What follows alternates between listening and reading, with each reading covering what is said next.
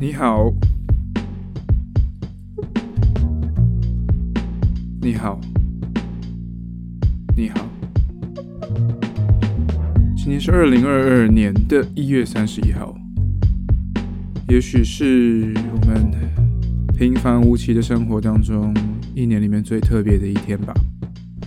今天是除夕，而今天是，而现在是。除夕当天的凌晨四点零七分，我还坐在我工作的电脑前录着现在说的话。不管怎么样，你可能已经发现了，就是背景音乐换了，背景音乐变得不一样了。为什么会发生这个事情呢？可能要回到二零二二年的一月二号当天。很遗憾的是。当天发生了一些事情，导致我的电脑，导致我的电脑中了这个所谓的 ransomware 绑架病毒，所以导致我的除了系统槽以外的所有硬碟资料全部都被加密、被绑架了。所以就在一月二号，就在跨年过后的一天。原本是要放完年假，打起精神坐回我工作的电脑前，继续把未完成的编曲继续完成。结果因为个人犯蠢，导致反而花了更多时间在做的事情是拯救我的电脑。怎么办呢？所有的工作档案、音源资料。跟同事的 Dropbox 资料，还有很多很多很多东西都不见了，还有个人的照片记录也都消失了，怎么办呢？我又不能怎么办？对不对？我们是不会跟我们是不会跟恐怖分子投降，我们是不会跟恐怖分子交涉，所以就就重来吧。呃，被这个绑架让你绑架的同时，当下我还失去了，我想想看，很酷哦，所有几乎除了 Gmail 之外的呃社区媒体账号的全部失去控制权，失去了 Facebook 的使用权，没有办法登入，也没办法 po 文，然后。YouTube 频道开始上传一些非常奇怪的印度人讲话的，一看就是诈骗的影片，一则一则跑出来。哦，不对，当下我还可以控制，我还可以看得到我 YouTube 的后台，所以很有趣的是，当下我一边删除这些影片，然后这个对方骇客一边不停的上传新的影片，我就这样跟他折腾了十几分钟，同时一边赶紧把所有的。账号给改了，啊，账密给改了。而 Facebook 账号大概是在过一周之后才好不容易取回，可是工作室的 Facebook 粉丝团也就这样被夺走了，再也要不回来了，无法无法回复客人的讯息。对，但怎么办呢？该怪谁呢？怪我自己喽。谁叫我犯蠢点了那个不该点的东西？不过这次经验。算是不好的经验了，不过也算是人生首例，头次体验到很有趣哦，在网络上你的数位身份被盗取的感觉。哦，不应该说很有趣，应该说很吓人。其实，你这么习以为常的一个东西，有一天它突然失去控制，突然不只是失去控制，它还可能伤害到你。对，哦，怎么说伤害？实质的伤害，有金钱上的伤害。因为之前有在 Facebook 帮我们的工作室的粉丝页投过广告，所以 Facebook 上账号上面有我的啊信用卡资讯。所以后来也真实发生了，就是这个盗用的骇客用我的 Facebook 的账号的信用卡资讯去投了很多也是一样诈骗。影片的广告，当我发现的时候，我已经损失了大概五百块钱吧。还好我发现的早。赶紧的把这个邮政金融卡这个 debit 卡里面的所有现金全部转移出去，转移到家人那边，请他好好保管。然后把卡给停了，去邮局重新再办一张。还好，还好，本人够机灵，隔天又想到这件事情，马上去处理。不然我会用我的信用卡资讯账号买了一堆很奇怪的春药的广告放在网络上。对，我的二零二二年就是这样开始，不怎么。话说好的开始是成功的一半那我大概已经先没一半了吧。呃，然而这件事情在二十八号，一月二十八号的时候又有一些余波荡漾。怎么说呢？就是我的 YouTube 账号当初不是说，哎，被这位骇客绑架的第一时间，他就上传了很多很多很多呃诈骗的影片至少在头五分钟，我有控制下来。头五分钟，他要贴很多东西，但我大概也在两三分钟之内把这些影片全部都删掉。然而呢？好像就是这些诈骗影片被投诉了，所以我的 YouTube 账号被 Google 方面判断我不可以再使用 YouTube 这个服务，所以自己拍的一些打鼓的 cover 影片，还有教学的东西，也全部都消失了，消失在茫茫网海中。当然，更加上我放存放资料的硬碟也都不见了，没有了，所以我还真是不知道哪里救得回来的。不过这就算了。一月三十一号的当下，我觉得其实就算了，没有办法使用我的频道，就再开一个吧，不然怎么样呢？但我更困扰的是，我现在连 YouTube 都无法打开，他认定我这个账号，我这个 Google 账号是没有权利使用 YouTube。所以我连看 YouTube 都没有办法，太棒了。当然，你可以说我用访客访客账号还是可以看。对了，是啊，没错了。可是我习惯的所有面板订阅的频道该看的内容全部都不见喽，没有喽，飞走喽，被绑走。唉，所以，所以我到底犯了什么蠢？我点了什么色情网页的可疑连接吗？还是 email 里面送来的哪一个 PDF 档我点开了，还是 JPG 档？贝贝都不是，本人还蛮小心的。不过这句话在现况听起来更加的讽刺，就是。话说从头，当我十九二十几岁的时候，刚开始接触录音，刚开始。使用软体做音乐的时候，在清华大学的时候，当然身为穷学生的我们没有什么钱，当然买不起任何软体，甚至那个时候根本不知道要去哪里买软体，根本没有管道或是平台。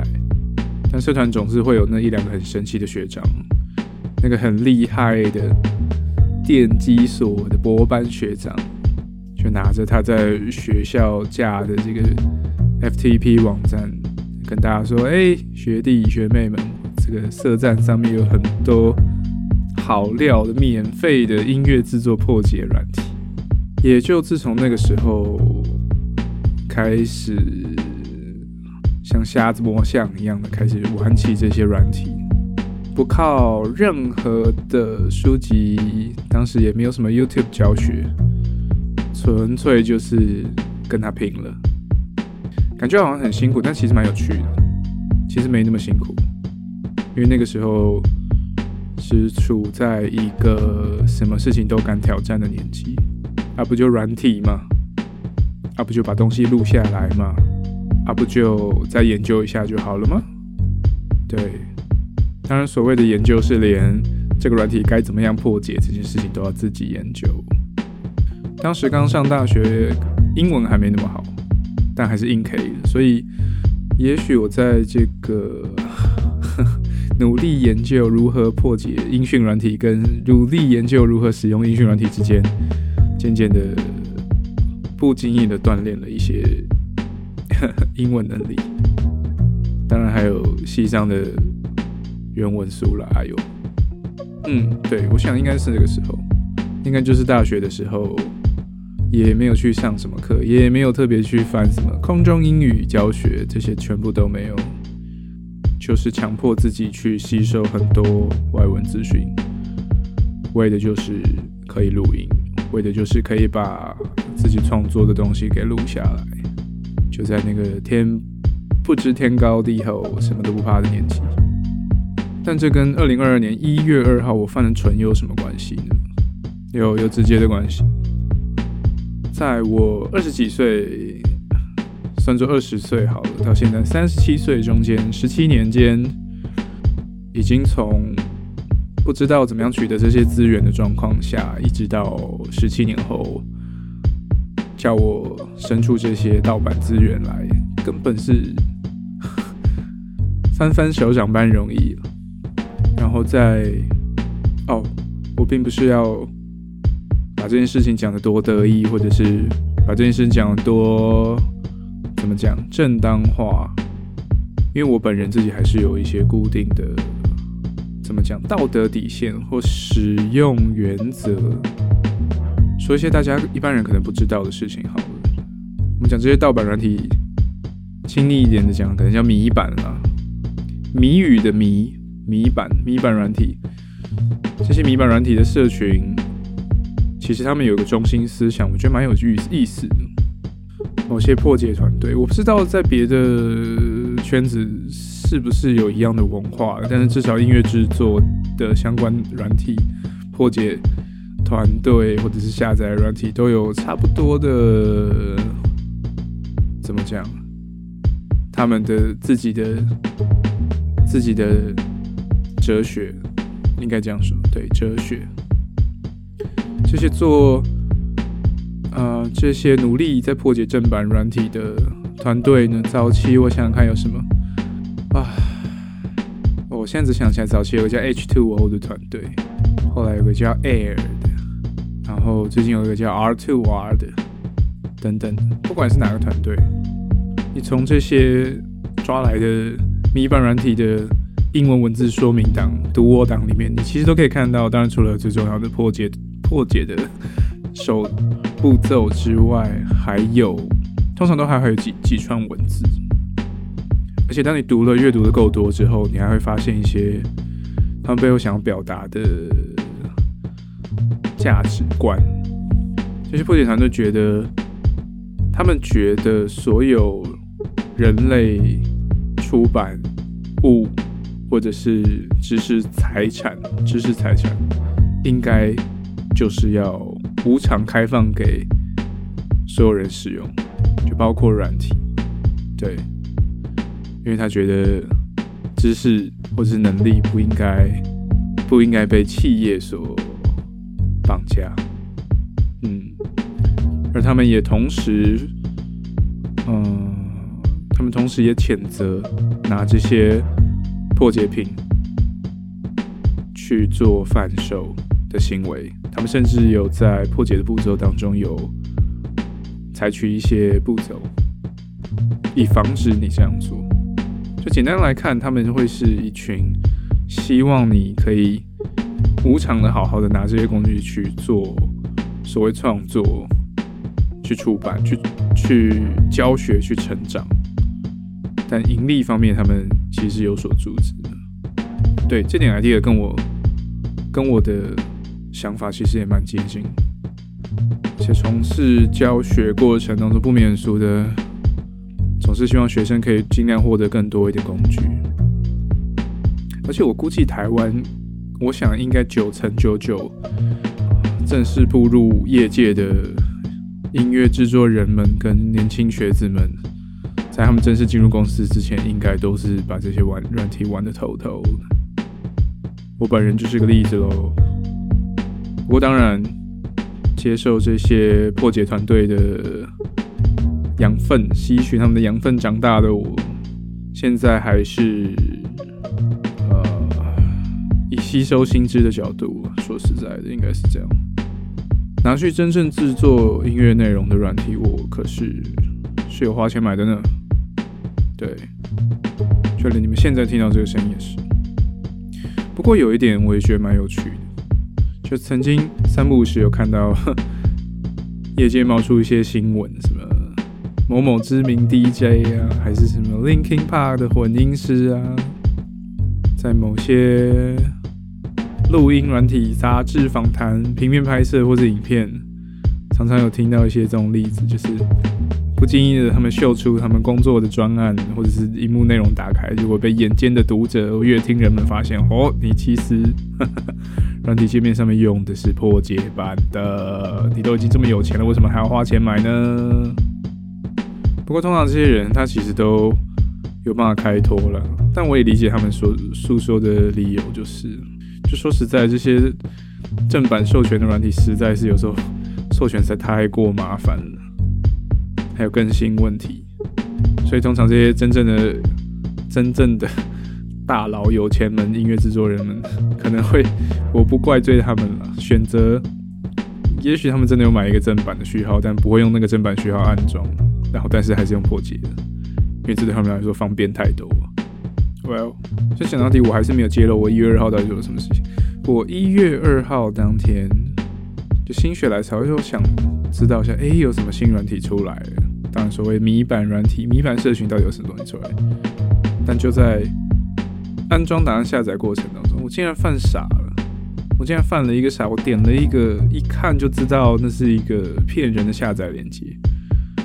哦，没有，我点之前不知道，我下完之后我其实是知道，就档名不应该长这样。然后它是一个执行档，exe 执行档，但我就是手贱，我就是点了下去。而且点下去的当下，他马上跑出一个脚本，我马上就知道不对劲，大概两秒内吧，我就知道。Fucking hell! Oh my god! 我应该是做错了一个什么事情。一分钟内我就直接把网线断了，希望不要造成更大的伤害。但来不及了，一切都来不及。我失去了所有我系统槽以外的所有资讯。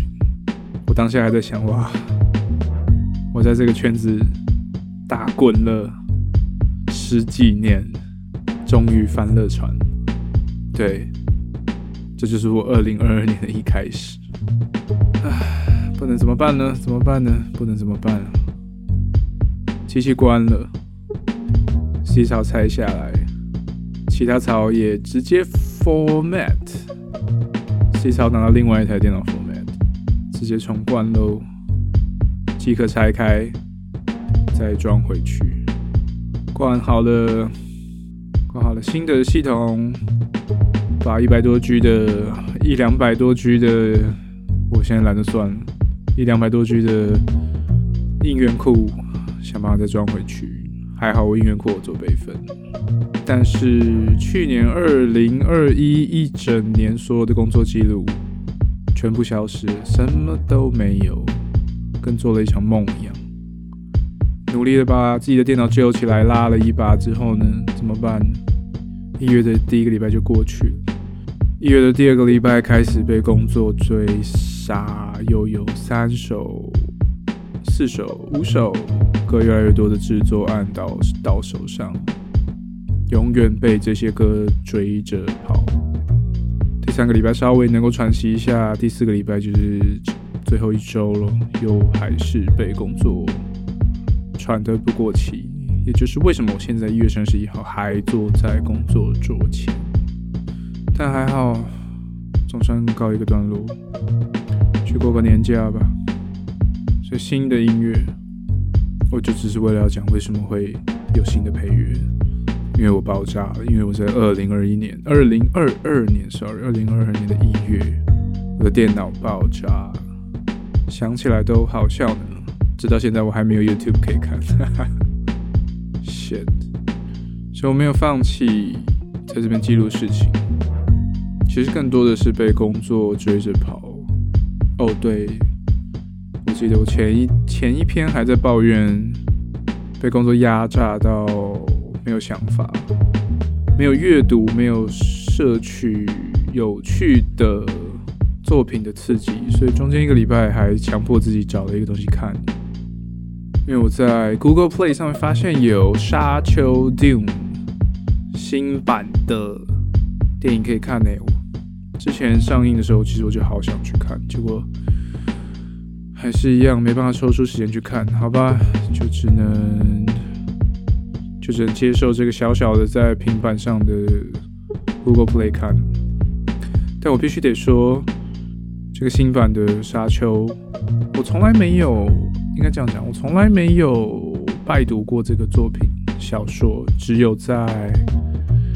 只有在大学的时候听的人家说这个作品如此多么厉害，设定如此多少雄伟，这样跨度多广，但我从来没有真正知道故事内容过。直到我因为好奇心在 Google Play 买了这个播放版，我才看了，应该算是首部吧。我猜它后面应该有很多部。哎，我马上被它吸引住了。说实在。不论从画面、色调、美术、角色设定，还有隐隐约约透露出的一些价值观，哇！我深深被他吸引住。我觉得怎么讲啊？比起比起奇幻冒险，譬如说譬如说《魔戒》三部曲，好了，《魔戒》三部曲啊，真的是。对不上我的胃口，我不知道为什么，也不是设定，应该是说它有点，它有点太刻板印象的故事走向跟设定。Well，怎么说呢？魔戒本身就是刻板印象吧，就是刻板印象的源头。好吧，这个不怪他。但沙丘想要建立的世界观跟价值观真的是蛮有趣的，我不会形容啊。或许就是我想到了，或许就是那个其中的某些怎么讲，玩弄神秘符号的这个方式吸引到我。应该说，这种方式一直都能够成功的吸引到我。打从打从小时候看的 X X Files，到大学时候看的 Lost 档案，到科洛佛系列。这是有关神秘科幻设定，还顺便探讨了一些精神层面的话题的作品，我通常都会蛮喜欢的，都会蛮中我的点。那对《福音战士》也是啊，嗯，他也是这样的作品。对，这个新版《沙丘》里面，哦，我我想起来了，还有一点。我欣赏他成功的可以营造出，营造出压力，营造出压迫感，营造出，营造出有重量的紧张感。对，这点也蛮成功的。嗯，总之是个好作品。对，总之是个好作品。好了，除夕夜除夕夜还没开始，今天是除夕的。当天的正开始，二零二二年的一月三十一号上午四点三十八分，又是这种时间。大家过得好吗？这么久不见，好像我看得到你一样，好像有人在听我说话一样。不知道各位有没有发现，我今天讲话的角度完全是一个我对我对着有听众讲话的角度在讲话。因为自从我发现我没有办法真正以这种形式对自己说话的当下，我就已经放弃这件事情。嗯，我放弃了。我发现这真正，这还是跟真正的自己对话这件事情本身不太一样。它一旦产生的方式，还有形式，这些形式包括开一个录音转案。这个形式包括我做了一个背景音乐，这个形式包括我把它剪辑，这个形式包括我把它放到 Spotify 上面，这些方式都已经跟自我对话不一样。嗯，所以我得接受，你也得接受，真正的对自我说话，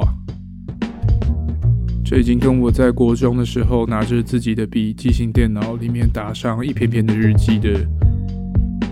方式已经不一样，